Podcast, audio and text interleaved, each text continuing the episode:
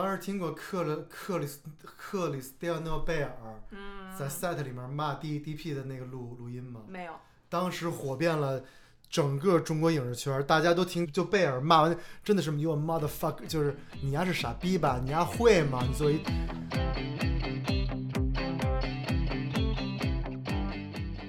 然后那 DP 是有条有理的给他回给给他驳回去了。然后呢，关键是我们大家都是觉得那条录音师太牛逼了，他是俩人吵架的时候他录进去了，哦录的声音特别牛逼。工作贼认真，你可以在这可不能错过。在 Google 上到处都是。他贝尔当时有点，我是谁你知道吗？啊，我是贝尔，你他妈是谁啊？就是有有点那种。嗯，然后呢？然后那个摄影师是有条有理的，一个字儿一个字儿说，为什么你在我面前走来走去，我他妈这儿走戏呢？你作为一个 DP，他妈让你的 AC 走来走去，赢什么怎么着怎么着怎么着什么的，嗯说了好多技术性的，然后他就那 DP 就一一给回复为什么为什么，后来说的贝尔哑口无言，最后给人道了一歉。哦，还道歉，但是最在那录音里面没有道歉，是后来真的是当时都爆了，全美都爆了，CNN 发发出来的。啊，我不知道当时那个那当时那录音你听听，这首录的老录的老好了。太有意思了，太有意思了。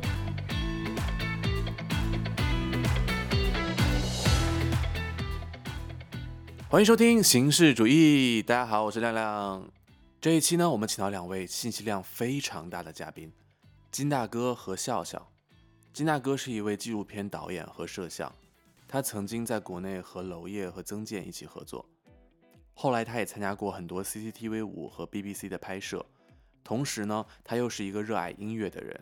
金大哥当年在北京几乎拍遍了北京所有的乐队。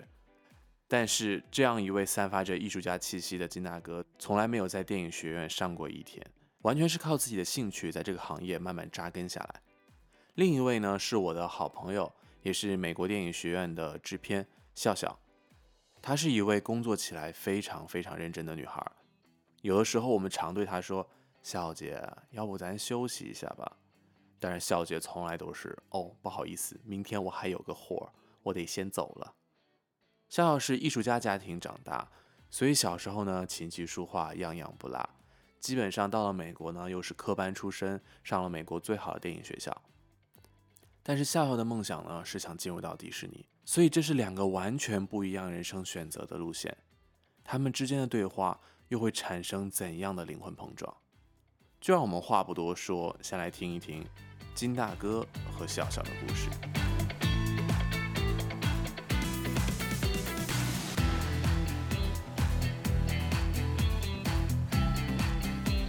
不是，因为是我记得介绍笑笑是去年在我一哥们儿钟伟，也嗯是 AFI 一个 DP，然后在他们家里认识的笑笑，别叫我金大哥，就叫叫老金哥，叫老金就行了，千万别叫哥。我不是不叫哥，进心里就觉得就是嗯少了几次尊敬，多了几次奉承那种感觉，你知道吗？老金就觉得非常的、非常的不 respect，你知道吗？就老北京人的客气得有嘛，是不是？没有没有，我觉得在我这儿就是就是因为上回咱们在剧组不是都瞎聊嘛，上回咱咱俩在剧组真是瞎扯，扯。结果不是就让有心人听到了吗？所以这不是才促成我是有心人，感谢亮哥正式邀请，好吧？就是发现我和佳哥特别不一样，我们是也就认识半年多一年。呃，我们是去年的八月份，因为那会儿在中伟家，因为那会儿可能是你们 AFI 在放假吧，还是什么，所以我觉得特别奇怪，就是我第一次到，因为 AFI 对于我来说那真是美国电影学府最高标准，所以呢，我的哥们儿钟伟他来到 A AFI 上了两年，但是我是去年才从纽约搬过来，嗯然后是时隔了得有五年没见着钟伟，嗯然后去年就见着笑笑还有他们一些同同学什么，然后我们还有张哥那天也在，张哥、嗯红哥那天都在，对，啊，还有朱老师的爱人，就你说那特牛的录音师，现在转剪辑了嗯啊。然后我们是在那个就是钟伟的邀请，然后我们就认识了。啊是。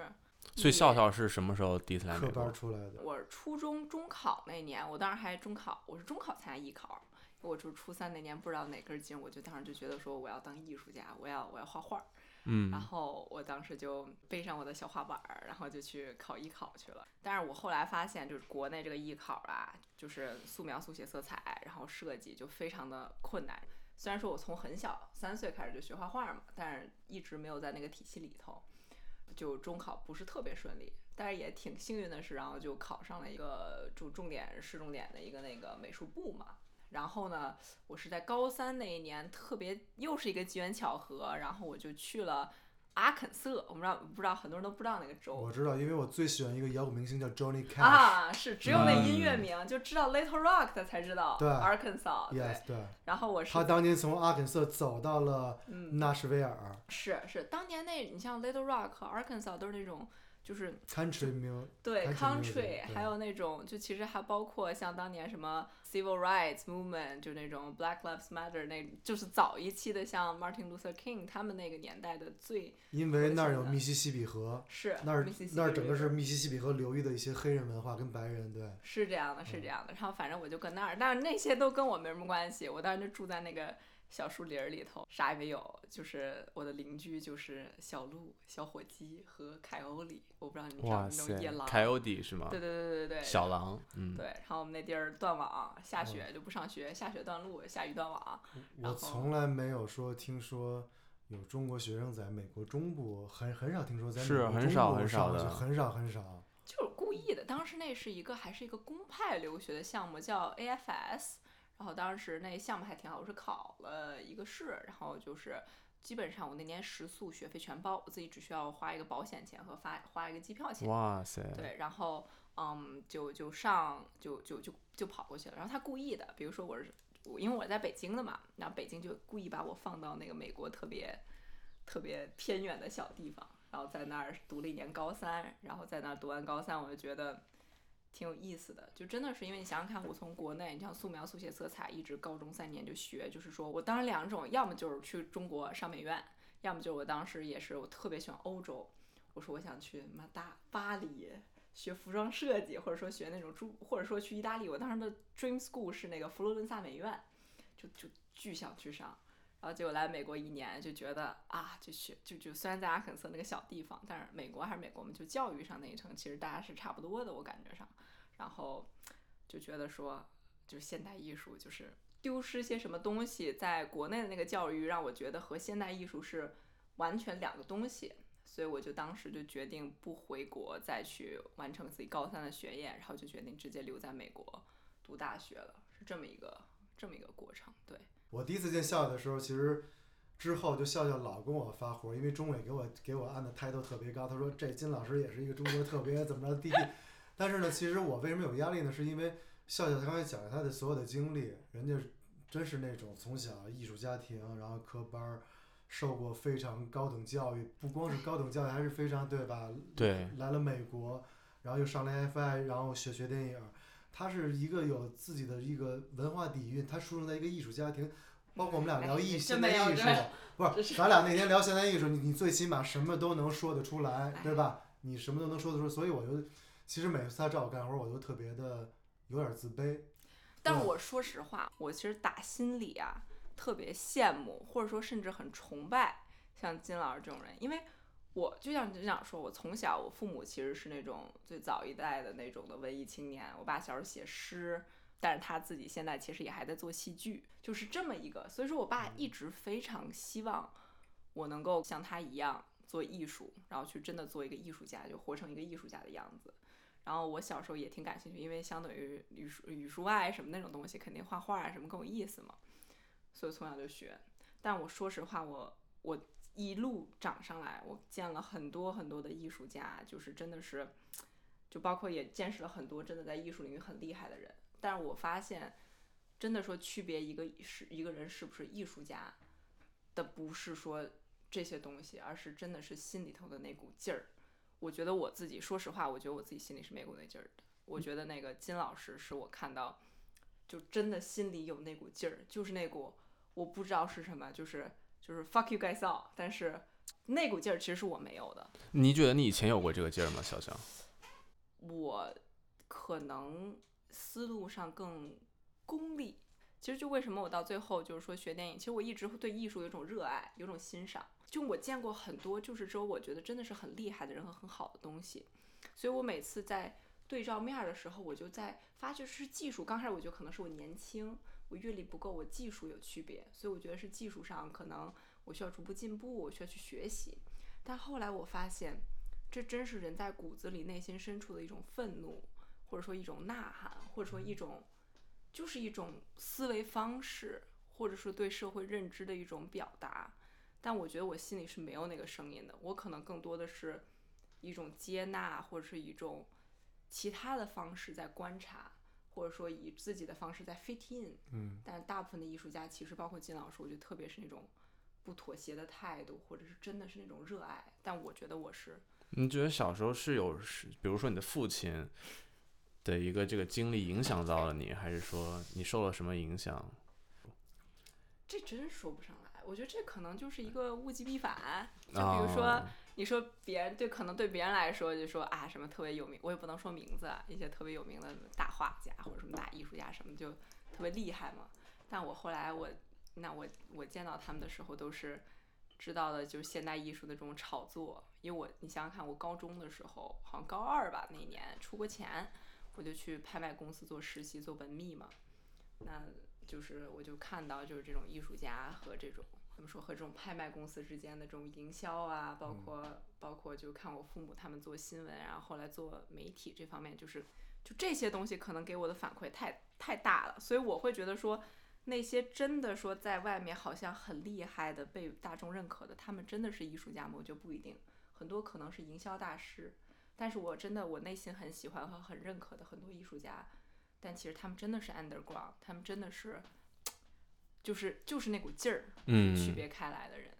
就是还真是一个这股劲儿是什么？我觉得我们可以等一会儿探讨。我觉得我们先就是介绍一下，金老师，我是一九年来到美国的，然后就是之前在纽约住了住了小三年，然后去年去年五月份才搬到洛洛杉矶的。然后我觉得我我对我自己的的定位就是一个纪录片摄摄影师，因为我出道就是拍 CCTV 五的纪录片儿，去荷兰，去欧洲。二零一零年我第一个纪录片就 CCTV 五，然后拍一个公路自行车欧洲三大环赛，因为有一个中国的嗯自行车运动员在荷兰。嗯为什么跟钟伟认识？因为我当时代表 CCTV 五去拍那个。那个那个车队叫西马诺车队，是一个日本的公司，叫西嗯叫西嗯西马诺。这这个公司是做钓鱼竿跟自自做自行车的。嗯然后我就是在拍我们拍同一个公司，然后认识了钟伟，认钟伟是西马诺总公司派过去的摄影师。啊，当时是二零一零年，当时钟伟拿着一个小 DV，然后我们对，然后所以我们是在那儿认识的，二零一零年，然后十三年了，对，天呐然后我出道就是二零一零年，基本上那是我第一次做 DP，然后做纪录片儿，然后摄影师，然后呢，但是我在国内参加过四个电影组，基本上都是艺术电影，娄烨、李玉，啊，你看这名字，然后我刚才为什么说，刚刚说回来为什么觉得自卑呢？因为真的是不是科班出来的，觉得到了现在人生到这个岁数，四十多了，觉得没有受过正规化院校的这种科班出来之后，就是因为完全都是自己走这条路，通过社会上认识朋友，慢慢那么走，所以就是特别缺失的一个就是这种。我我觉得是教育，我觉得真的是，我觉得文化教育这对我来说现在是真的很重要，因为我觉得我从小时候是一个通过听摇滚乐、通听独立音乐、看独立电影儿，嗯，然后接触到的艺术，就特别喜欢那种独立的东西，underground 的那种东西。嗯所以呢，就是让我就觉得一直是老能跟别人聊一些电影艺术，但是再往深层次的聊，就感觉就自己真的是有缺失了，你知道吗？每回笑笑其实认识之后老发我火，我为什么刚才就接着你那话说，为什么会觉得自卑？因为老是觉得自己什么都不是，然后。笑笑他们那边儿老什么 AFY，差都都是大家都是科班出来的，所以就真的是老觉得低人一等，就老觉得自己是野路子。所以因为我是那种有一可能自可能自己有八说自己说五，我真的是就是有什么说什么，也不敢瞎说什么的。所以就是说，一见到这种，就包括来了洛杉矶一年，认识很多很多像你们这种院校出来的，就包括上个上个礼拜咱们在组里面，真的还是觉得内心上还是觉得，那虽然大家都特别 chill 特别好，但作为我自己来说，真的是，毕竟我的电影梦还没有结束，所以会感到有些自卑。啊但是我真的觉得，我打现在，因为我现在其实真心的觉得说学校带来了什么，我们就来聊一下科班院校带来了什么。嗯其实金大哥的阅片量绝对在我之上，我觉得他对艺术的了解，包括其实包括那天我们非常就是 chill 的在聊天，包括跟我们一个美术小姐姐，他们俩聊的大部分的片子，我甚至很多我只是听说过，或者说我可能甚至是学过，包括就当时我们聊到一个就是说一个欧洲的一个非常有名的 movement 叫 Dogma Ninety Five 嘛，我是写过一篇有关 Dogma Ninety Five 的 paper，那是我的毕业论文，但是我对那个东西就仅此而已，我对它没有任何的感受。对我来说，这个东西就是一个我的作业，我我要给它完成，然后结束，然后这辈子不会想再看他的片子。说到刀刀马南，说到道格玛九五你，看金老师，这道马这是真的是对于当时两千年、零二年那会儿的文艺豆瓣文艺青年来说，呃那会儿还没有豆瓣呢，但是这是所有做电影、所有做纪录片推崇的一种道格玛九五，是当年一帮、嗯是丹麦的还是丹麦的他们那边啊儿、就是 Last 嗯 Frontier，然后提出了这么一个宣言，说操，我们要他妈就是要反好莱坞 fuck 好莱坞，嗯就是什么好莱坞，反主流，就是嗯没有录音，没有三三三三没三三脚架，也没有光。当时就当时最著名的电影就是《破浪是破破浪还有然后还有 Celebration 什》，还有那片儿还有那个嗯 B B York 跟那个嗯。尼克尔基基德曼的那个嗯。狗狗镇，嗯，也算是当时倒马就对最高的一个水水准了。是。但是但是后来这哥们儿拉斯冯提尔也嗯也也妥协撕毁了，也妥协了 啊，就是也是最精致的光 阿兰。泰奇和电影语言妥协，所以当时在我电影路上，一对我影响最大的，其实还是一个摄一个电影摄影师叫曾健，嗯。他是嗯娄烨的，他是娄烨主要的一个摄摄摄影师。从《春风沉醉的夜晚》，呃，他《春风沉醉的夜晚》他做剪辑，是因为当时曾健说了，什么时候剪辑拿了一个奖，我就不不不做剪辑了，因为他剪辑非常好。嗯然后他拿了一个金马奖，他就嗯再也不做剪辑了，嗯所以才开始从《浮城谜事》。嗯所以我觉得我的第一个真真正正的一个电影剧组就是《浮城谜事》。嗯我在当时在武汉三个月，呃，嗯跟当时最好最好的，我觉得中国最好的导演娄烨，然后工作了三个月。当时嗯我当时学习到很多东西，当时学到一些东西，因为我觉得娄烨太酷了，我觉得娄嗯烨真的是跟其他的那些导演不一样。我也在以前也进过一些小的一些所谓的一些大导演的一些。嗯我觉得中国的一些剧组的范儿吧，都是那种真是跟《甄嬛传》差不多，导演是高高在上，然后 就就是 就是左右俩层层叠然后，身边都是什么这非那非出主意的，然后那个然后帮派分明，然后然后然后阶级在国内剧组阶虽然都叫老师，包括管做饭的 做饭老师，做饭老师，但是 但是但但是其实就是这个阶级感，其实大家都不用说破，这阶级感是分得非常清楚的，跟国内的制度其实也都差不多嘛，就是嗯。导演是导演跟制片人是最大的，嗯。但是我觉得娄烨导演拍东西真的是一个人躲在一个角落里面就看着监视器，嗯。然后他一个镜头一般都是十五分钟，嗯。半个小时，然后曾健，刚刚才我还我们还聊呢，我说他问我曾曾健是谁，我说曾健是是目前中国最贵的黄金右肩，因为他就是、嗯他真是秉承了道格玛九五，他嗯他他到现在还是肩扛。我最感动的是他拍《浮城谜事》的时候，阿莱摄影机加上阿莱的那个二五二五零十倍变焦，天呐，因为当时我不知道大家知不知道《浮浮生密室》那电影，当时是当当时的编剧叫梅峰，梅峰、徐峰、娄烨，这是三大中国艺术电影的铁三角。他们共同是因为在天涯上面发现一个帖子特别火，是关于小三儿的，就是怎么怎么把这怎么怎么把这小三儿给弄死。是关于这么一个帖子，天涯上特别火，嗯。当年嘛，记得是，所以这个电影就是当时是主演是郝蕾、齐溪跟秦昊，啊，然后这个三个人当时有场，当然因为娄烨导演基本上都是长镜头，都是都是长镜头，所以当时有场戏就是曾健肩扛，那我当时我记得那得有五十磅重那么一个摄影机，半个小嗯。时，所以真的是本人就是个人对艺术电影是非常的痴迷，觉得哇这才是拍电影的方式，那不是像大剧组好他什么怎么怎么着走呃那个演员走位先走，接地过来就，是娄烨的娄烨娄烨娄烨老那个娄师傅电影，基本上走位时候就 rolling 了。娄师傅经常给演员讲，你不要管怎么着怎么着，你就是不要管台词儿啊，台词儿忘了没事，就按照你自己的说，就是按按照你自己的那个发挥去发展。当时很多演员都不适应去这么拍戏，因为很多演员都是在体制内都是背剧本儿、嗯照着念就完了。但是娄师傅那种就变数太多了，完全是像那种纪录片儿的拍摄拍摄手法。然后娄师傅也是对道格玛九五肩扛非常的痴迷，那种嗯呼吸感呀什么的，所以。呃，曾健是第一次作为 DP 在浮生迷事，然后后来一直到推拿获柏林银熊奖最佳摄影艺术贡献奖，然后一直就跟着娄师傅啊，在所以曾健对我影响非常非常大。其实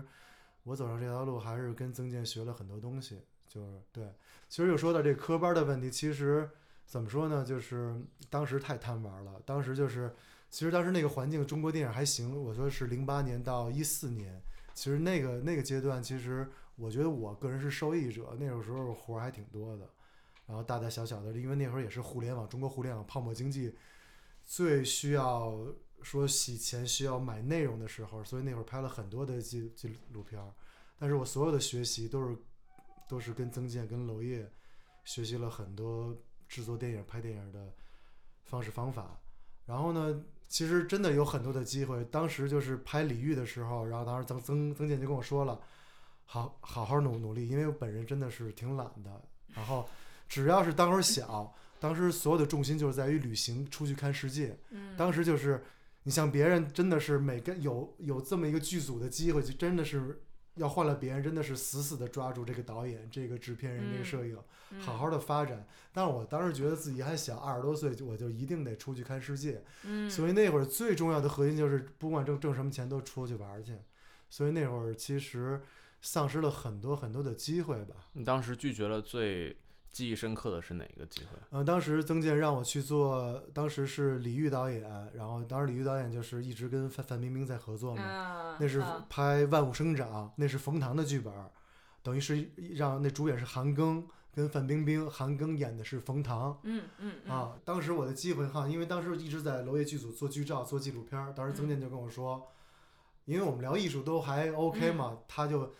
他就还是挺信任我的，然后就说这回让你做 AC，然后好好的把这些摄影这些东西给打技术打扎实了。嗯明年娄师傅要，因为当年那个《浮浮生密室》好像好像有点儿审查有点儿小问题，嗯，然后就说当时娄师傅也挺不高兴的，觉得这这片子爱怎么着就怎么着吧，这也反这也不就就就这么着吧。所以那会儿大家的重心重中之重都大家都把精力都放在娄师傅的推拿，嗯。所有的当时所有的身边所有的人，富康啊，这富康也是中国顶级的录音师，嗯。富康曾健，然后还包括娄烨的那个爱人马英丽老师，马英丽老师是非常嗯。非常牛的一个、非常非常牛的大 producer，嗯，混嗯欧洲的、嗯啊。嗯，然后就真的大家所有的重心都在推拿。当然，那个曾健就跟我说，好好好好学习，好好表现，好好努力，到时候推拿让你做那个就是啊，Camera operator，对对，做掌机嘛哇塞，啊，但是但是我当时选择了去玩儿，对，嗯。当时选择当时去了哪里呢？当时去，但是因为当时其实你要说后悔，也是非常的挺后悔的，因为当时那种在国内剧组那种体制，大家在一块儿待五个月那种拍电影的方式，其实对于我来说，我真的我说实话，我是真的是没法儿，就是吃不了苦。啊、嗯就真的是像一个就是那种大家说的那种北京孩子也吃不了苦啊，嗯有你有机会你也上不了，所以现在问我后不后悔，我还真是挺后悔的。那是我人生一次最大的一次丧失的一次机会。其实那次机会对我来说是一个转转折点，因为自打那以后我就有点儿自自暴自弃了，就有点儿就是我就专门接那种容易的活儿，出国的活儿，然后拍一些互互互联网的那些活儿。我基本上跟电影就那是我最后一个剧剧组，因为当时那种电影中国电影那种剧组的体制让我觉得，嗯，我也说说不清楚啊。嗯但是别人都能坚持下来，唯独我坚持不不下来。然后那个剧组之后，我就自己把工资拿出来，就去又去去印度、去尼尼去尼尼泊尔、去东东南亚什么的。当时去那边是拍纪录片吗？还是就是因为我当时在印度认识了一帮一帮特好玩的一帮哥们儿，然后在北印度，在喜马拉雅山，离喜马拉雅山差不多，在最北印度，离西藏离中国西藏边境差不多有那么二百公里，有一个特别的山城小镇，然后那儿也有一些，反正就是认识一帮特好玩玩音乐的人，在嗯山里面儿。当时他们那种，因为那个地儿也是六十年代，也是嬉皮中心，嗯，因为嗯六十年代一直有美国、欧洲的嬉皮去印度那边儿，其实就嗯我说那嗯那个就是那个地儿，那个就叫蒙蒙那里是在印度的北部、嗯啊嗯，它有很多的佛教，藏传佛教，也有很多的外国嗯嬉皮修行 meditation，、嗯，所以那个地儿我就是老认识了一帮玩音乐的人，然后就是就一直在拍他们的生活，他们的嗯生活方式，所以我就是后来就是后来有几年主要是完成我自己个人的纪录片，就是有几年有有四五年的时间，每年都去印度北部那个地方，然后去拍去拍他们的生活吧。然后那个素材，反正反正因为懒，然后也一直都没剪。嗯但是呢，是从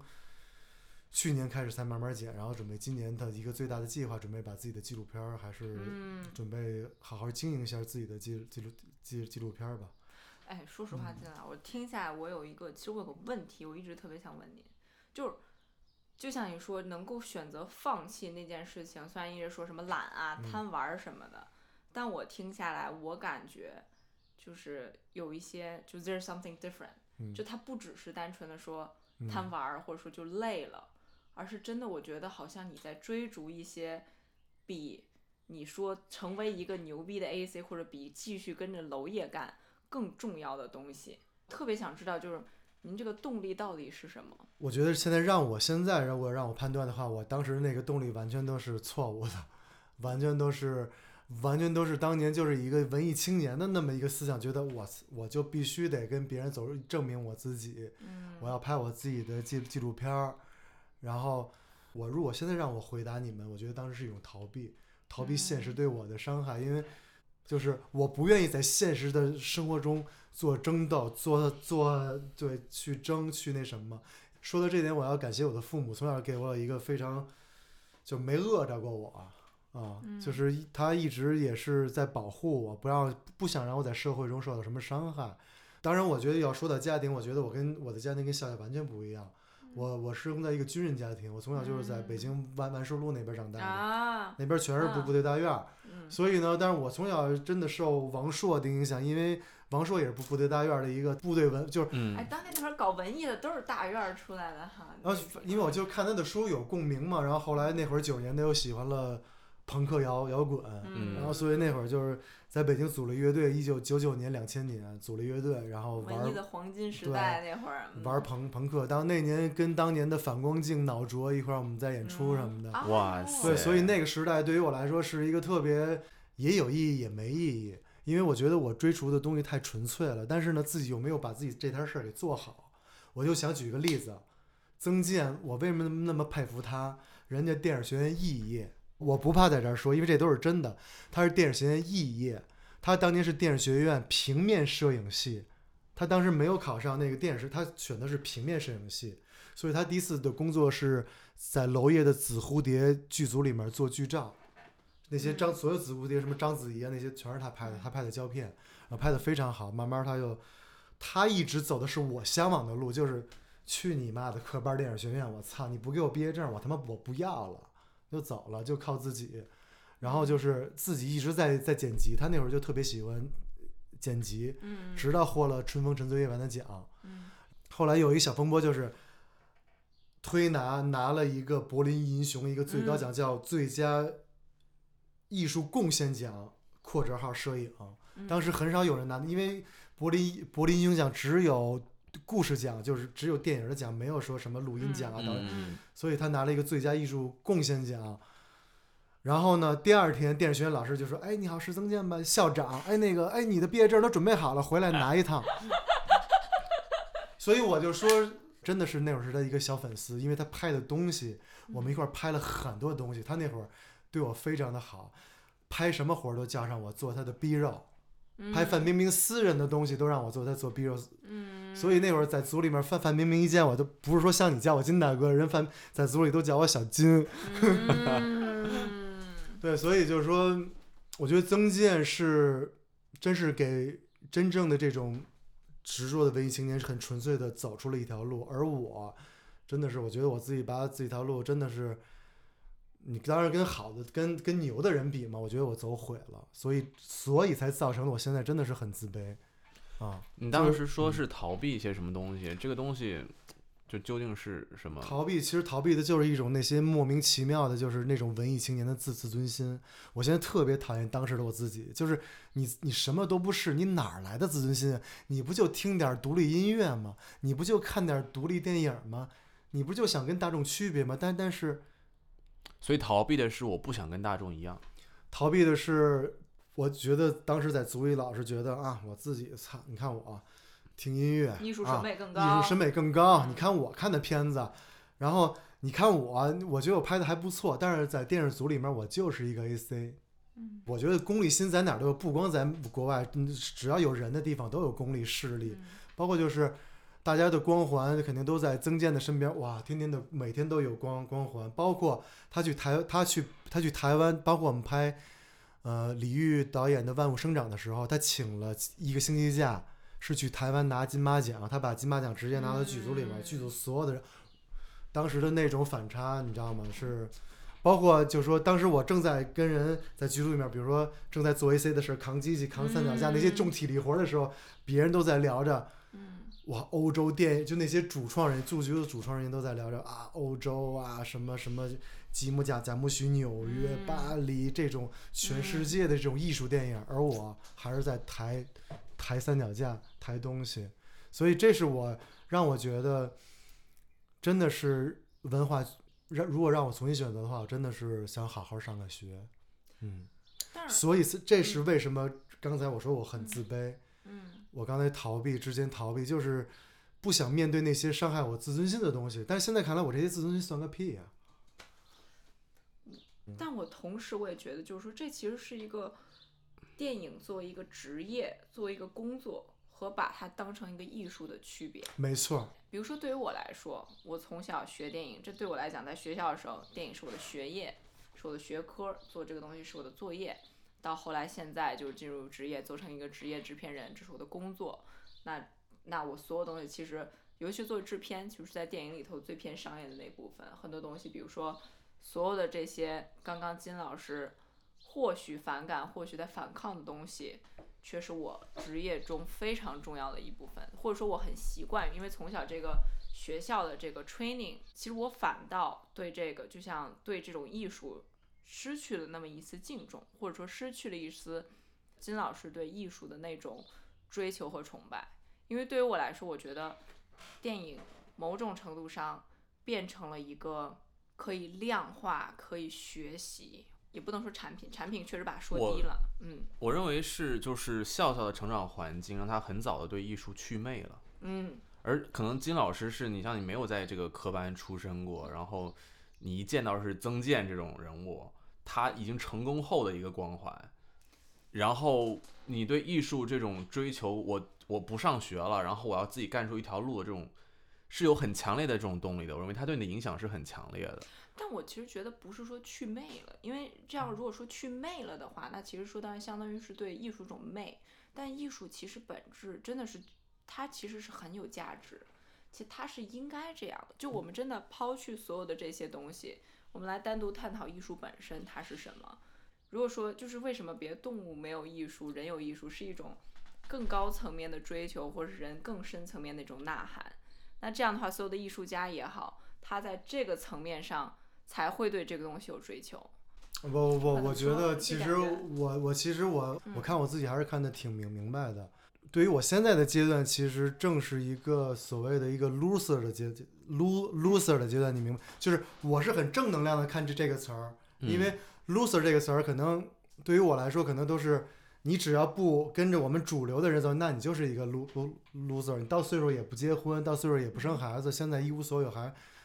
我觉得怎么说呢？我觉得真的是价值观真的挺不一样的。我现在就挺挺对于我现在的生活还是也不算很悲观吧，还是挺满意的。我觉得我现在有这么多的朋友，能干我自己喜欢的事儿，而且我自己一个人靠着我自己来了美国，我觉得我还是挺满意的，对我自己现在这个年龄所做的一些事儿。但是就是现在怎么说呢？其实我真的是想，多帅呀，是吧？听刚那多帅呀！我真的都是想放弃电影了。但是呢，因为来了洛杉矶这一年，真的是通过这一个月，嗯我把我自己就是这个自信心稍微往回找了找，尤其是在中委的那个组，嗯因为我当时为什么觉得自信心找回了一些呢？嗯我当时就觉得哇，人家都这么牛了，但是大家在一块儿干活还是大家互相帮忙，那么重的设备大家一块儿去一块儿去搬一块儿去扛，在几乎没有报酬的情况下，大家做那么认真的做一件事儿，而且都是非常有才华的人，包括说你们那个伊伊朗导演，他都快交不起学费了。嗯所以我就觉得真的是又把我的这些自信心又找回来，还是真是挺感谢。我觉得真是挺感谢笑笑跟钟伟的吧，就真的别别就把我就是我以前在国内感受感受的，当然在国内国内之间感受到那些冷落的，也是因为我自己来来了这边之后，真的觉得大家给我了很多的信心，嗯真的是这样。所以我现在真的挺还挺想坚定回到电影这条路上面来。中国所有制作电影的这种标准都是跟好莱坞为标准学的，但是真的是有很大的不不不同。唯一第一点不同就是中国的剧组，大家首先都得住在一块儿，住三个月到很长时间，但是就甭管多长时间，大家都得住一块儿。所以住在一块儿这个东西，你别小看，你天天住一块儿就能形成一个社会。对这个社会，大家住长了，就是过两天可能就是 A C 跟化化妆组好好了。是然后就是大家一出组都是成双成成对儿的，然后就是你明白，就是有很多好玩的东西，就是这边剧组我看不到的，因为这边不会有这种情况，因为中国电影棚那真的是拍个广告。呃，可能是一天的工资，但是到了十二点，这这朋友说，哎呦，那再那个给哥几个再加加半天的，再拍一会儿啊，就再加点儿微薄的钱，让大家再已经拍了可能十六个小时了，再再加点儿钱再拍。嗯但这边是到点儿，我甭管你是谁，关门拉闸，谁他妈都拍不了。可能这个制度决定的这个中国跟好莱坞电影工业完全是不一样，但是大面上看是一样，但实际上看，如果就是让我们回到你当时二十几岁，但是当时你是在美国的娄烨拍，用这样的一个剧组方式，嗯，他邀请你来住仨月，那我觉得你还会去印度吗？简单的回答要，如果我说像你一样，十八岁我就来了，对吧？嗯，然后一直上学，那我绝对我感觉我现在是一个很不错的 DP，我很有这个信心。我还是觉得我真的是需要一个系统的学习，而不是说文艺青年走的那那些路。但但是我觉得，比如昆汀塔伦蒂诺，人家也是开开录录像店，嗯开租嗯租带，天天看，人家看了。天天看电影，然后看成了一个导演。我觉得在美国这边，任何人都能成为导演。嗯都有可能。但在在中国，一问你哪儿毕业的呀？哦，我是什么北京商学院学电脑的，后来喜欢摄影，人可能就不跟你。我觉得是这样，以我的认知，以我的经验，可能在国内的那种环境下，还是你得有个 title 啊，你才能走得更好啊。就就包括我问我自己，你。哎，你到底能不能做 DP？我现在回答说，我真的是不能。我现在我也跟笑笑跟你之前咱们在剧组说了，我现在我想在我想在在电视剧组里面或者在好莱坞，我想有一个 title，就是 AC，我的目标就是把 AC 给做好了，服务于摄影师。但是我自己我自己的项目，我自己的片子，那肯定我自己来决定，我来做做 DP。嗯其实我现在已经，所以就说我的电影梦可能还有，但是就是，但是基本上已经就是，就还是想做自己的东西，但是还是想，你还是得有一个 title，我觉得，嗯。哎，但金老师真的很拧巴哎，我觉得拧巴是这样，因为我觉得现在在在在好在美国真的是拍东西真的还挺，只要你拍好了，还真是挺容易赚钱的，而且赚的一定要是比电影挣得多啊。但是呢，我又我现在不能说我做 DP，但是我还肯定有那个想法嘛。所以上回你给我介绍的那个你们 AFI 文 AFI 那同学，我他那说有一个片子在七月二十五号嗯到三十一号，我真的是非常上心，我把我所有的所有的简历我都很精心的发给他了。但是呢，笑笑又同时发了我一个婚礼，跟那个片子正好，因为那婚礼就一天，但是我得去三藩 Cisco，但是那个那个那个笑笑那个同学，就是我一朋友，但那个笑笑那个朋友是一个电影，是真正是逼格挺高的一个一一个电影学生毕毕设，我真的是想去。嗯但是我为什么选择那个婚礼？我把那毕设给推了。我觉得其实这就是我拧巴的一个地方。嗯，对，这就是我用可以用这个现实这个我的决定就来代表我的拧巴。我为什么要去拍？因为我觉得，因为我觉得现在在拍婚礼真的很赚钱，而且我能嗯看到笑笑给我介绍他那个朋友。那个那个婚礼，我就我能看到他背后的价值，因为我觉得我现在这个岁数，可能我要为以后要负责任，我将来以后，所以我才说以后我想老百姓的活儿跟专业的这种电影的，我想同时走，我都都不想放弃。所以我去笑笑那个朋友的婚礼的目的，就是想把那婚礼拍好，以后磕更多的这种接更多的婚庆这这方面的也不是婚庆，因为你知道吗，在美国很多高端华人市场，他们都就真的是嗯拍小孩儿啊，拍婚礼真的是花很多很多的钱嗯啊、我可能有的拍婚礼的摄影师在在洛杉矶跟 San Francisco 一天一个 AC 可能五千美金拍婚礼啊。哼，就为了生活和真的是面包对，，但但是呢还，但是我艺术和面包，但是真的，我自尊心太强了。我说句实话，我现在说我现在拍拍婚礼，我现在刚才我现在都有点儿有点儿小后悔了，我都想把你这段给掐下去，因为我觉得婚礼摄影师真的是，但是我也不能这么说啊，但是我觉得就是自己还有一个电电影梦，但是呢，可能有点儿用那句话说的怎么说，又想立个牌坊，又想怎么着怎么着，那话我就不说了。所以就是是挺拧巴的，又想往高逼格走，但是呢，为为了生活，真的是又得接挺多自己其实我我还是很好奇，就刚刚嗯。呃金大哥讲的那个 那段经历，嗯。就是说你说很，如果再回去一趟，可能会想说去娄烨的那个组，嗯。去跟着曾健老嗯师继续做，嗯。而不是去尼泊尔。嗯。那你其实这一生这一生或者这一路以来，你大部分的选择也都是按照你真正自己想做的事情去选嗯的吗？我觉得每个人的人生都有几个非常重要的点吧。嗯。我觉得第一个我人生重要点就是我接触到了摇摇滚乐。嗯。啊，就真的是对于现我接触到摇滚乐到现在就是一无所有，然后就是我整个十四岁到现在的意识形态都跟摇滚乐有关系，思考问题的方式都是读摇滚乐，包括中从小听中国摇滚魔呃窦唯、何勇、张张楚、嗯唐朝黑、黑豹，包括九十年代，我觉得是北京独立电影的年代，也是也，但同时也是中国独立音乐的一个年代。当时中国的独立电影以张扬、施润九、刘奋斗他们这波人为代表的第六代，我我也不知道他们算第第几代啊。还有这波同时有一些中国独立乐队，什么新裤子、地下婴儿、脑浊，什么这些窦儿唯。我觉得当时九十年代是一个就非常文化非常非常非常就是饱满饱和的那么一丰富的那么一个年丰富的一那么一个年代。嗯然后那会儿大家的状态真的是都是在做艺术，所以我觉得我被那个年代影响了很多，到现在还是不能拔出来，你知道吗？记得从小上高中的时候啊，你们跟上高高中同学说，你看你们都是听张张学友、听刘德华，嗯你看我们都是听什么窦唯，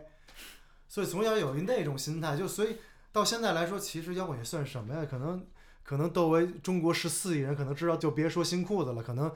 可能说窦唯的人都没没多少现在还是挺多的，，你们不知道，当然金老师火了。对，当然金老师说要那个给那个说要拍婚纱发 real，别人婚纱 real 都是那种贼土的，金老师直接给我发了两个 M 呃两个那个跟踪排嗓，一个是曲婉婷，一个是崔健。啊。看完我朋友都懵了，跟我来说你给我找了个什么人 来说拍婚纱？呃，但是对于我来说，我唯一的，呃，我又再说一根最具体的，为什么没有信心，就是我一直都在用索尼的机器，我一直很少用阿莱。我觉得没有用过阿莱的摄影师都不能叫做 cinema phot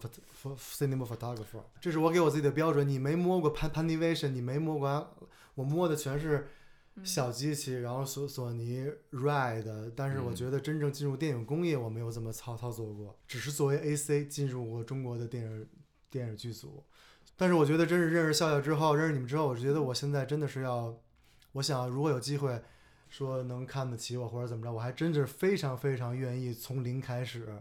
真的是甭管是短片，就我可能现在只能做短片。比如真是想帮一些朋友，包括在这边上学的学导演或者学一些留留学生朋友学电影的，想跟他们去合作学习，都互相学习，然后嗯。然后真的是想举起机子，甭管是做 AC 还是做做 D DP，挺想慢慢的是有这个想法，想在洛洛杉矶，然后拍一些开始拍一些东西啊。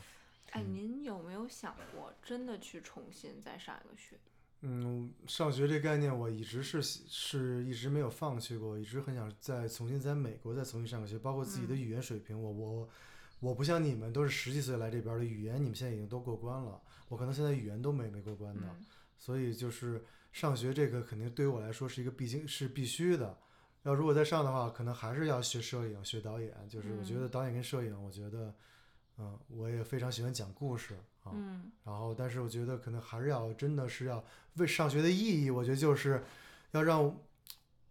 我觉得对于我来说，就是对于我来说，现在的需求就是，我真的是你让我现在去拍个纪录，拍个故事，我能把画面拍好，但你让我自己当导演讲个故事，我觉得，我觉得大部分观众都不会看一个纪录片，看哟这构图真好。我觉得大家都不会看一个人看的是故事，看的是片子里边给带来的信信信息量。我觉得这是纪录片的魅魅力，所以我觉得我真的是挺想上个学的，想学个导演。嗯，哇嗯我是跟金大哥完全不一样两种人，嗯就是那笑笑，你在这嗯个行业里，你是为什么，或者是你在追寻什么？这其实某种程度上我做制片的原因。我真的是虽然说我不是这样金大哥这样的人，但我打心里很欣赏或者很崇拜，甚至某种程度上我也是羡慕的。我是羡慕这样的这样的心的，就是这种很纯粹。我这个人就是我做不出来。如果我这里左边摆着一个工作有一个很好的机会，右边我去尼泊尔，我一定我想都不会想我会留下来把这个工作吭哧吭哧干完。就是因为从小在这个环境长大，我也看到了，其实像金老师这样的 struggle，或者说很多像这样的电影人，他们的就是 struggle 有关，就是说怎么把自己真的说最闪光的那一部分放到合适的位置，然后去发出那份真的是又有意思又惊艳的那份光，我就向往这个。那我觉得这刚好这有一门空缺，那刚好这就是制片，然后我就去决定去做这件事情。我想先问笑笑，就是你觉得一路你一直选择这种更光鲜亮丽的工作机会，然后嗯不去尼泊尔，虽然我不知道怎么去给这个选择做命题，因为我们生活中有大量这样的选择，就是一个非常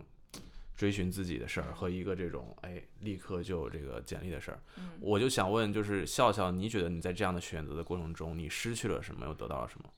就好像每一次我的成就感都是建立在一件一件事情的成功上，就是在会午夜梦回间的时候那一种说啊，就是这种 emo 时间 emo 时间里头的那种，就是说该喝酒了，差不多吧。我确实是好像在很努力的做一些事情，也没有放过什么机会，但是我也是希望说看到就自己更闪光的那一个 moment，或者说像金老师时刻，就我有没有那个勇气？我就觉得这也是一种勇气己想。要去做的选择。对，但是你又说自己又是什么呢？我自己就我的自己是什么呢？好像我的自己就是别那我我这里想把这个问题先抛回给金老师，就是就是说，呃，你刚才讲了很多，我如果再回去，我想我可能会选择留留业那个那条路。那你觉得这一路你做自己的选择，你得到了什么？就是你肯定也快乐，你肯定。因为我其实觉得从刚才他的叙述中，虽然说是想着哇，我再回去了，我要一定做那个选择，可是他这一路来，他现在也是很快乐的。我觉得你是嗯很自足的，我而且你是很骄傲的说自己是个 loser 的。而且我很羡慕，我觉得听完这个以后，对我觉得我像个 loser，你知道吗？就是就是如果你说 loser 的方式是我很我很骄傲，我现在自己修炼成了一个打引号的 loser，嗯，我跟这些主流不一样。虽然我嗯现在没结婚没孩子怎么地的，但是我觉得我过了自己非常，我认为潜台词是我过了自己非常充实的一生。嗯当然，你可能说，如果我跟了娄烨那一次，我现在就是一个很有名的一个大 AC 了。所以我想问，就是这一路你从从心而讲，你觉得他的得到是什么？我觉得其实我得到的东西特别幼稚。我觉得我我想说，我其实我得到的都是一些，每当我吹牛逼讲经历的时候，别人坐了一排，哇，老师你好有故事啊！就是我从小到大，就是从我第一次背着包从北京坐火车去西藏，然后二零零六年，我觉得西藏其实对我影响特别大。嗯因为去西藏的时候正是特别迷茫的时候，当时我是刚中央美院刚上了一个本科进修班学摄影，然后学的都是那种当代艺术那种的，然后就是后来就是一直我。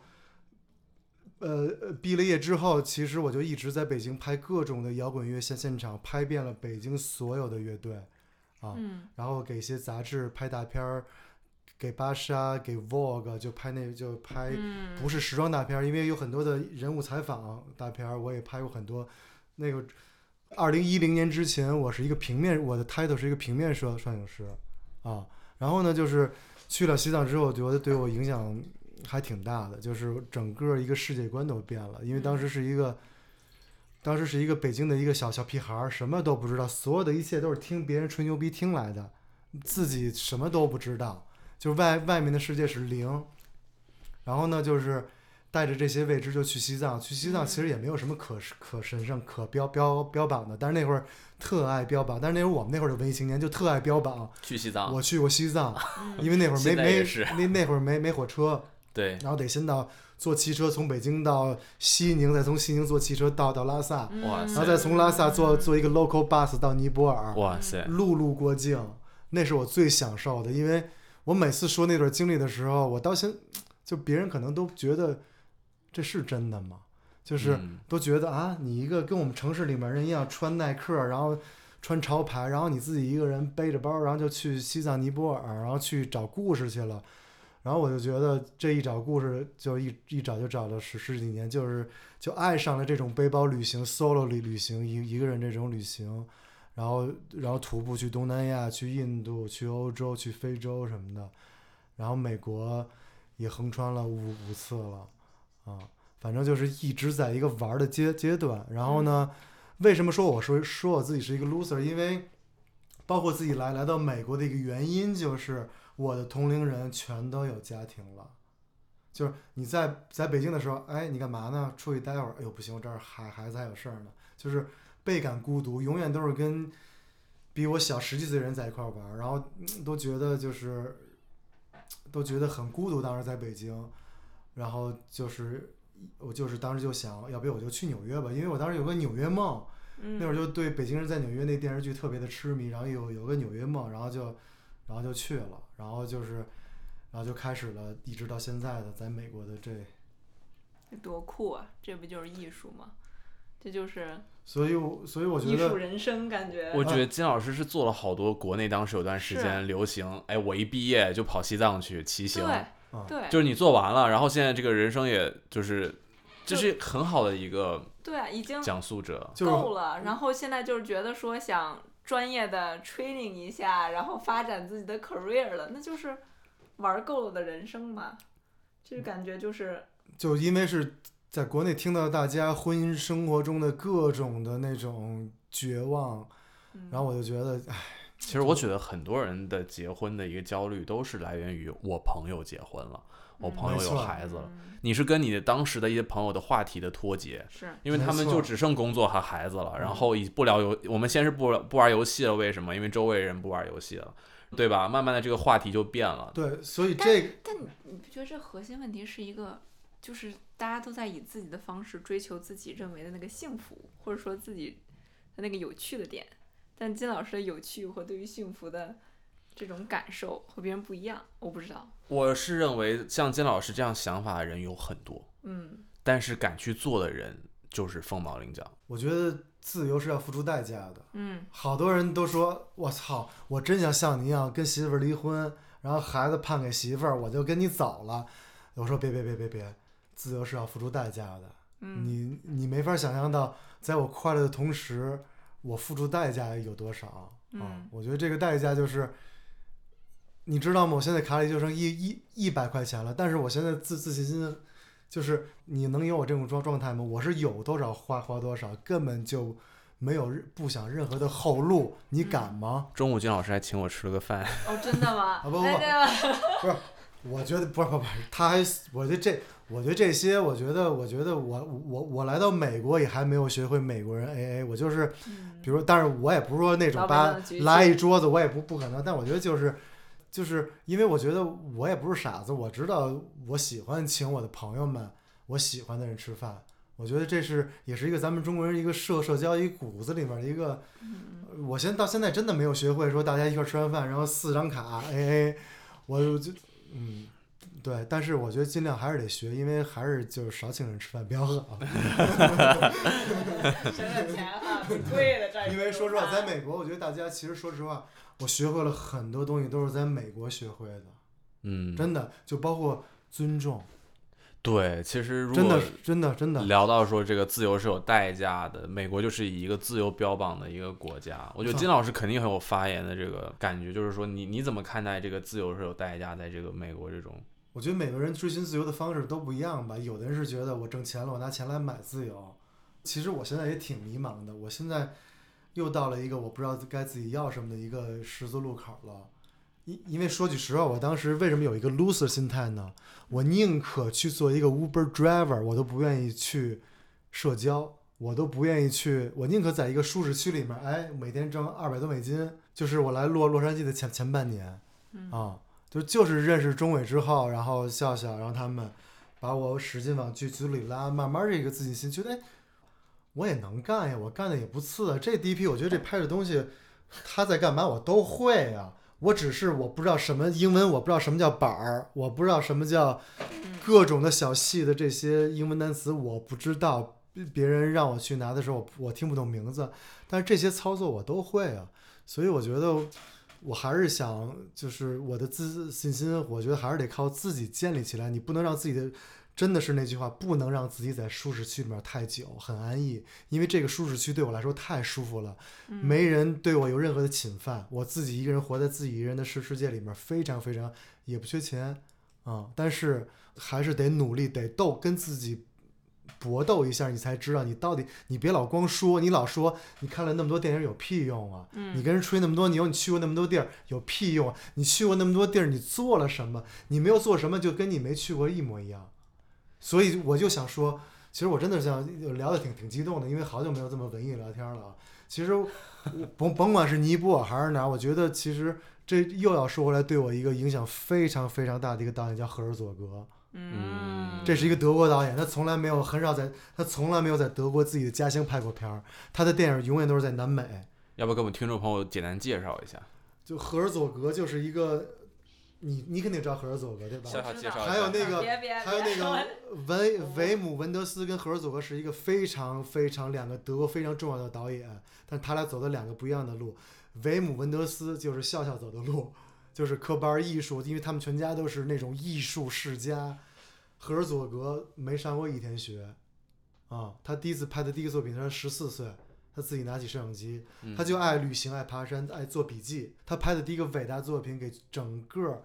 世界电影工作者都震了。那个电影叫《陆上行舟》，嗯，我不知道你听说没听说过，嗯，那个电影剧组可能也就是主创人员，也就是五六个德国人。然后演员是一个疯子，叫是一个德国一个非常，一个非常一个神经质的导演。但是那个导演，但那个演员没有拍过什么电影。然后他就把一个非常奇葩的一个组带到了南美洲阿阿根廷，然后在那边做了一个真的船木船，在山里面拉着那个船，嗯，要把那个船拉到亚马逊河里边让它飘起来，就那么一个故事。他拍成了一个电影，嗯。那个、那个、那里面的工作人员全都是演员，录音师也是演员，摄影师也是演员，所有的人全都是演员。他们当当年他们七十年代在亚马逊丛林里面拍的时候，他们那个电影的 BTS 你知道是什么吗？嗯，是拍到了很多从来没有被南美各个国家政府发现的原始部落，他们发现了，所以他们的 B 人家的 BTS 是。人家发现了，在拍电影过程中发现了一个从来没有接触过现代文明的原始部落，这是赫尔佐格。他跟维姆温德斯当时拍了《德州巴黎》，拿到了戛纳大奖。但是他的《陆上行舟》当时震撼了整个世界，所以我当时对，所以我们当时跟曾健在一块儿，我们也聊的更多的是哇，赫尔佐格就是。这聊回来就是一个对电影的诠释。是你像笑笑理解的，不是说理解的吧？就是我们现在在从事的，就是一个工业的一个工业品。嗯，我们怎么去一个商品，甚至说是商品。对，然后金大哥讲的，那其实就是电影，它是一个旅程，它是一个冒险，它是你我们答应好一起去拍，然后你在过程中会遇到很多，然后我们把它拍下来，最后把这个就像我们现在谈话一样，它其实也是一个。我认为是聊天是一个艺术的创作过程，我们不是像采访或者是排练，我们有稿子，我们把它念出来，我们是在碰撞过程中，这中间我们是计划不了的。我是觉得这是电影，其实最早在我在门外的时候，我感觉这是我所追求的一个魅力。但确实你进到这个体制里之后，你发现你的日常就是如何在这个工艺品的这个时代中去活下来，然后去遇到这个这样的机会。因为上回咱们在剧组里面，其实咱俩的聊天的一个关键点，为什么能促使这场对话，就是因为那天你提了道格玛九五，然后我就觉得我操，笑笑，行我，因为很多好莱坞的人都，其实大部分人都不知道道格玛九五是一个什么玩意儿，因为他们也不关心欧洲制作电影的一个方式。但说实话，我要不上学，我这辈子也不可能去看一个道格玛九五。对，嗯，然后所以就是说，怎么说呢？所以就是说。反正还是真是挺高兴，今天能说到很多自己这十几年从来没有说过的话，就是真的是，我觉得这个今天来亮亮这儿做这期节目，对我来说一个其实就是一个简单的聊天儿，然后把自己一些故事分享给大家。我希望就是我我也没有希望任何希望，只是我说我真的是一个文艺青年，嗯我真的很文艺很文艺。但是我觉得到了今天这一天，我有得也有失，但是我还是希望我失去的那个，如果还有机会，我还是真的是想把我失去的那部分重新捡起来，因为我觉得甭管你是一个文艺青年还是还是个啥，一定得就是就是为自己一定要努力的做一件事儿，而不是嗯。说像我这种就光说大话，自己也不做就懒，永远在自己一个舒适区里面儿，在北京永远接那种舒服的活儿，就是永远没有那种上进心。我觉得真的是不要让自己像我这个岁数活得那么痛苦，就一定要得证明你自己，操你牛逼，我走这条路没没没问题。像何守和他们，像嗯曾曾健他们，他们就内心骨子里面很坚定，他们就是我就要走我自己的路，人但是人还走成功了，但是我就是没有走成功。其实我特别想把我失败的经验分享给大家，其实我觉得也挺好玩的啊，因为我觉得其实来了美国三年，在纽约其实也认识了很多像我曾经一样的那些文艺青年，就是也跟他们在聊，就是光聊行，但是大家一一做事儿就都找找找不着了，嗯所以就说真的是如果有梦想，还是真的真的是，但我觉得现在也不晚，我还是希望未来以后真是能跟大家多拍电影，多学东西，嗯。我说话虽然金老师特谦虚，但我真的觉得是一个晚辈在听一个真的是用生命在做电影和真的是热爱艺术的人的一些话。我觉得其实我的建议就是说去，不是什么建议吧，就我听完以后就感觉给自己内心一些震撼，让我重新再想说在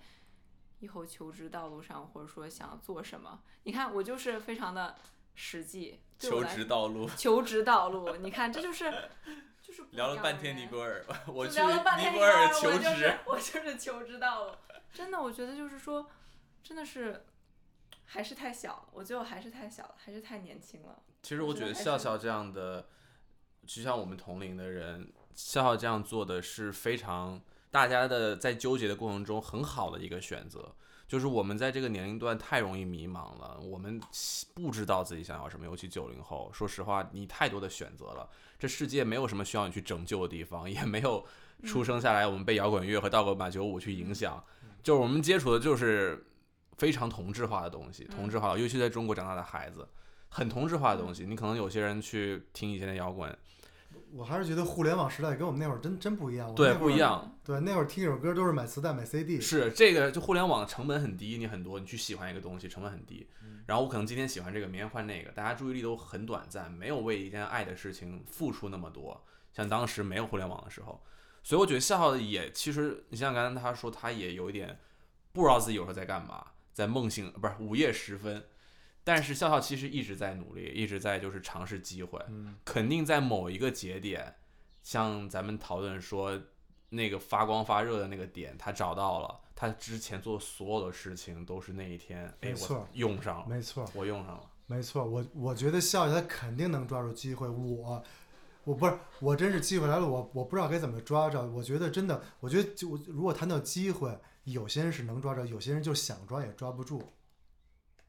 我觉得，我觉得真真的是这样。我觉得有有的人是有能力抓住，有的人就是这机会摆在你面前，可能都没有能力，因为因为你可能可能水平都不够，可能都真的是抓不住这个机抓不住是是是这个机会啊。所以我，所以我觉得，就大家，我我感觉，其实咱们在 China Town 里面聊了很多，大家都很很迷茫呀，很那什么。但是我觉得，其实还是得努力，就更努力。我觉得就自己是强大才没有什么。是嗯最重要的。我是那刚是他聊一什么来着？呃，我觉得圈子里面电影圈有很多非常非常就是聪明的人，就是真的是努力加聪明，就就就就就就更牛了。我觉得小聪明那真的是小聪明，能可能能让你一时有饭吃。但我觉得这人的真正的聪明，再往上一点，那就叫智慧了。就我觉得还是得有智慧，就是靠着小小聪明是不行的，还是得靠着靠智慧。但是这智慧就是得多学习多努力。我真的嗯觉得，我本来是想说纯聊天，但我真的是自己学到了一课。我真的觉得就是说谦卑，我真的是聊完以后，因为我一直认识金大哥，我一直知道金大哥很厉害，有很多的经验。但从我来说，就感觉哦，是一个前辈讲一些故事。真的，我不是在捧，我是真的觉得就是说，把我静下来了，把我压下来了。就是很多东西很浮，真的越学院越服我觉得既然要这么，非常我觉得要既然这么坦诚的话，我也想，其实也想坦诚的跟笑笑说几句话。嗯，其实自从跟周伟见面之后，笑笑一直在帮我，是我的心态在作祟。笑笑一直想让我来剧组帮忙，然后但是我的心态其实，我我有几次我是真缺人，不是我我我我我有几次好像，但是我是很礼貌，我没有任何意思，我就说嗯其实哎，笑笑找我找我去剧组里面去开一个 truck，开摄影组 truck 还设备。哎，其实不不不，其实但是我当时心态是挺挺不好的。我说其实我跟笑笑说的话，其实我还是一个很还还还 OK 的摄影师，但虽然没怎么拍过电影，但我觉得卡车我就不开了。其实我现在想起来，我真的是我真的是这几个月我心态才才真的调整好。其实我觉得这个心态真是得需要去去调调整，尤其是我再次强调一下，就真的是这个人一定要及时调整心态，不能按照你的被你的心态控制。这个心态真的得调调整好，我觉得，我觉得我现在心态就真的特别好。你们让我去什么，如果有要要帮忙的，那最好如果能有有有有点钱的那更好了，我肯定去啊，就做什么都都行。我觉得现在真是，对于我来说，不能再讲那些你你的经历啊，那些真的那些真的是可以一笔勾销。我现在的现在就是从零开始。我现在一为是特别的开心，你知道吗？因为我觉得哇，有一个新的开始，有一个新的人生，我特别开心啊。对，嗯，我其实觉得像笑笑说，我们在学院里待久了，你会很浮躁，也是没有及嗯时清空那些。你嗯觉得你已经做了很多了，怎么到这儿了还要再做一遍？嗯怎么今天还有这个活儿找上我，我还得必须做？嗯，然后就是我们没有清空掉那个自己认为自己已经好像都经历完了，其实你还没有，你还远远不够。或者说就是心里那份骄傲。比如说，同样我和金老师都知道道格玛九五，但我真的懂，我真的不懂。我和金老师对于这件事情的理解绝对是不一样的。对于我来说，我可能是十分痛苦的完成了一篇文章，但对于金老师来说，这就是真的是对他来讲爱，，那这才是金老师对道格玛九五的理解，才是整个道格玛九五的意义，而不是我们这些学院派的人。我写的那篇 paper，那篇 paper meaningless，我现在真的都不记得我，我他妈完全不记得我他写的什么，我肯定就是一帮 bullshit，写了一堆，就是东拼西凑，看看这个文章，这里我就看看那个文章的想引玩意儿，出引出一个想法，就有的时候像艺术、哲学这种东西，这玩意儿教不来呀，对你怎就是么学？在学院只是说强迫你去接触，强迫嗯你去所谓的研究，嗯，但你如果不从心里对它产生兴趣、产生嗯问题的话，产生疑问，就是就这个玩意儿它就不会给你回应，你也得不到那个东西。就是我是这么认为，所以其实真正的你想学到对艺术的理解和审美，还真得像金老师一样，你得自己我感兴趣，我但尤其。是你像说导演，导演真的是学校教得出来的，包括编剧，其实这是我一直以来的一个，我觉得艺术性的东西，就比如说学校，我觉得能教你技术，能教你接触这些东西。其实那会儿我小时候就是老，其实我嗯现在如果让我重新选择的话，我又想读万卷书，又想走万里路嗯，但我当时是只是走了万里路，我缺失的是文化。嗯如果要能带着非常丰厚的知识在路上，我觉得我能，你明白吗？我觉明白得我能，嗯就包括我，就包括我在小的时候，我在西藏碰见一个故事，我当时没有能力拍，我可能拍了都拍不出来什么。如果带着很丰厚的知识，当时去了西藏，我可能就能拍出一个小小短片。我觉得当时就真是觉得人生短暂，就真的是想好好的看看这个世界到底是什么样子。及时行路，对，我觉得看这个世界是什么样子，当时真是觉得比我那些事业要要重要。我就想真是看看这个世界是什么样子的，就嗯非常渴望看到这个世这个这个世界。其实我就有时候觉得这个问题，在我咱们不把这个具体来看，嗯抽离来看，我也就是一个人在舒适区和一个惯性中，嗯你愿不愿意去打破它？其实我特别好奇啊，金老师，嗯你怎么看待责任这件事情？就突然想到了，就我之前也看到一本书，特别震撼，是说其实学校是资本主义的一个一个 trap，什么让大家变成一个 worker 嗯 instead of you are creative like whatever。但是其实重要的核心的捆绑就是责任，就是很多很多的责任。您是嗯怎么？我觉得我就是一个没有责任感的人。对，我觉得我责任这个东西，我不知道你指的是什么样什么类型的责任。我觉得，我觉得我的小时候其实真的是一个挺不自律、对自己挺不负责任、随心所欲的那么那么嗯一个人。我真的是，但我觉得您对可能啊，我不嗯知道，我我这个责任可能是对别人的责任，嗯但我觉得您是对自己负责了的。我觉得您对自己负责，可能是我其实可能对自己反倒不那么负责，但我很多的责任可能是建立在，比如说家庭，嗯，比如说别人，比如嗯说我在意的人，比如事业，对嗯这些东西上的。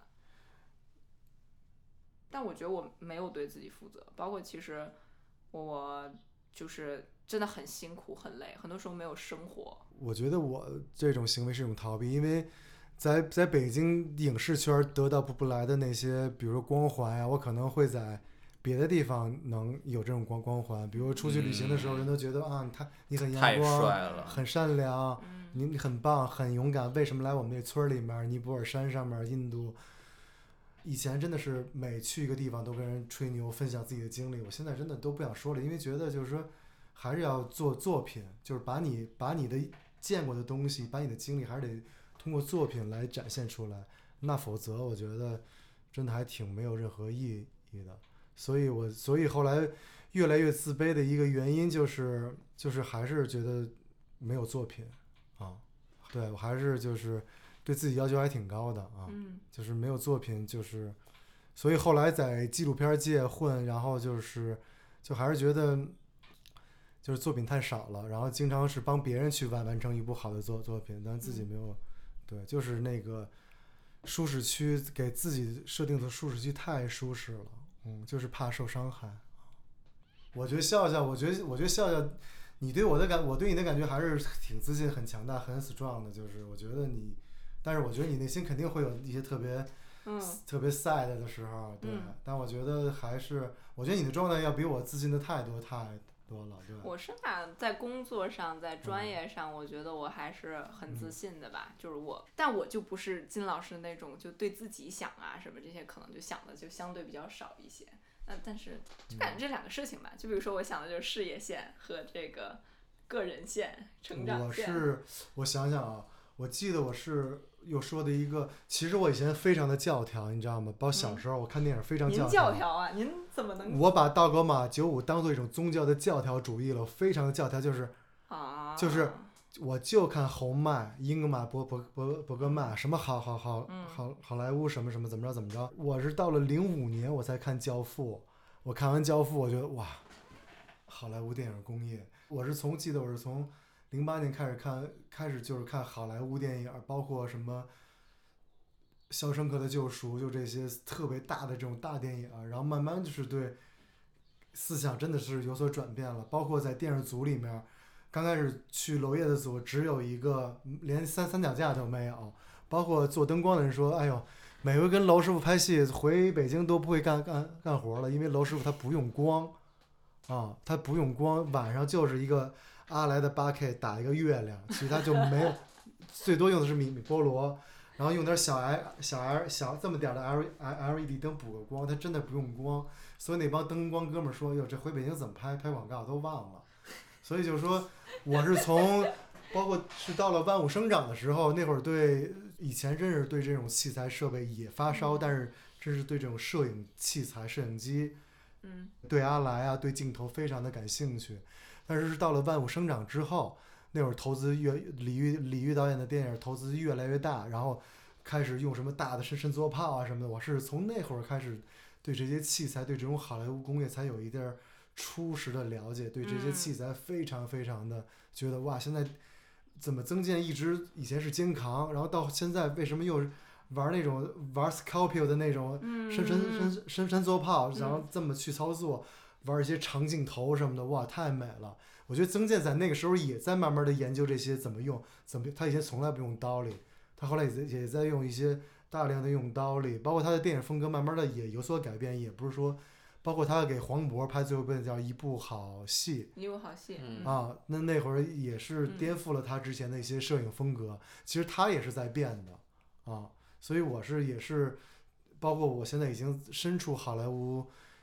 电影的这工业的核心，在洛洛杉矶。其实现在真的是还是想，真的是好好的系统的学习一下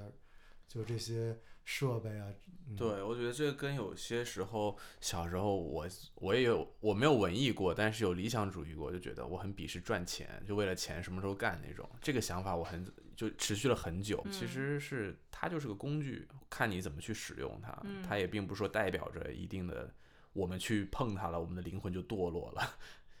嗯我对这件事情就还蛮，我感觉就蛮放得开的。我觉得其实，我可能觉得就是说，大家只是把这个东西在无论在回避也好，在逃避也好，但这个东西本质它就是很重要，钱啊什么的，其实这就是我们生活嘛。那其实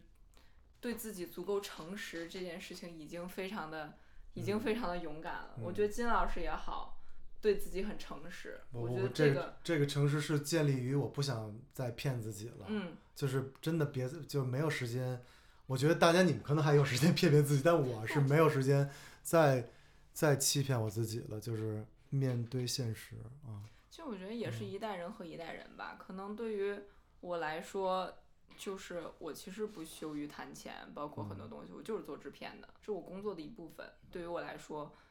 电影，我欣赏，我在意，我热爱它艺术性的这部分，它闪光的这部分。嗯。但与此同时，我其实也非常崇敬，或者说我非常 respect 这背后的商业逻辑，因为其实我是真的看到，就是说，没有钱，没有这些东西，其实艺术家没有饭吃。但是你就像那个需求三角来说，那吃饭、睡觉就是人的第一第一个东西。那我就觉得说，如果说我作为一个制片人也好，或者说我作为一个在艺术家中可能那个比较商业、比较有铜臭味的那个人也好，但是我如果能够真的是帮助我喜欢的作品，或者说帮助我热爱的艺术家，或者就算是为了那份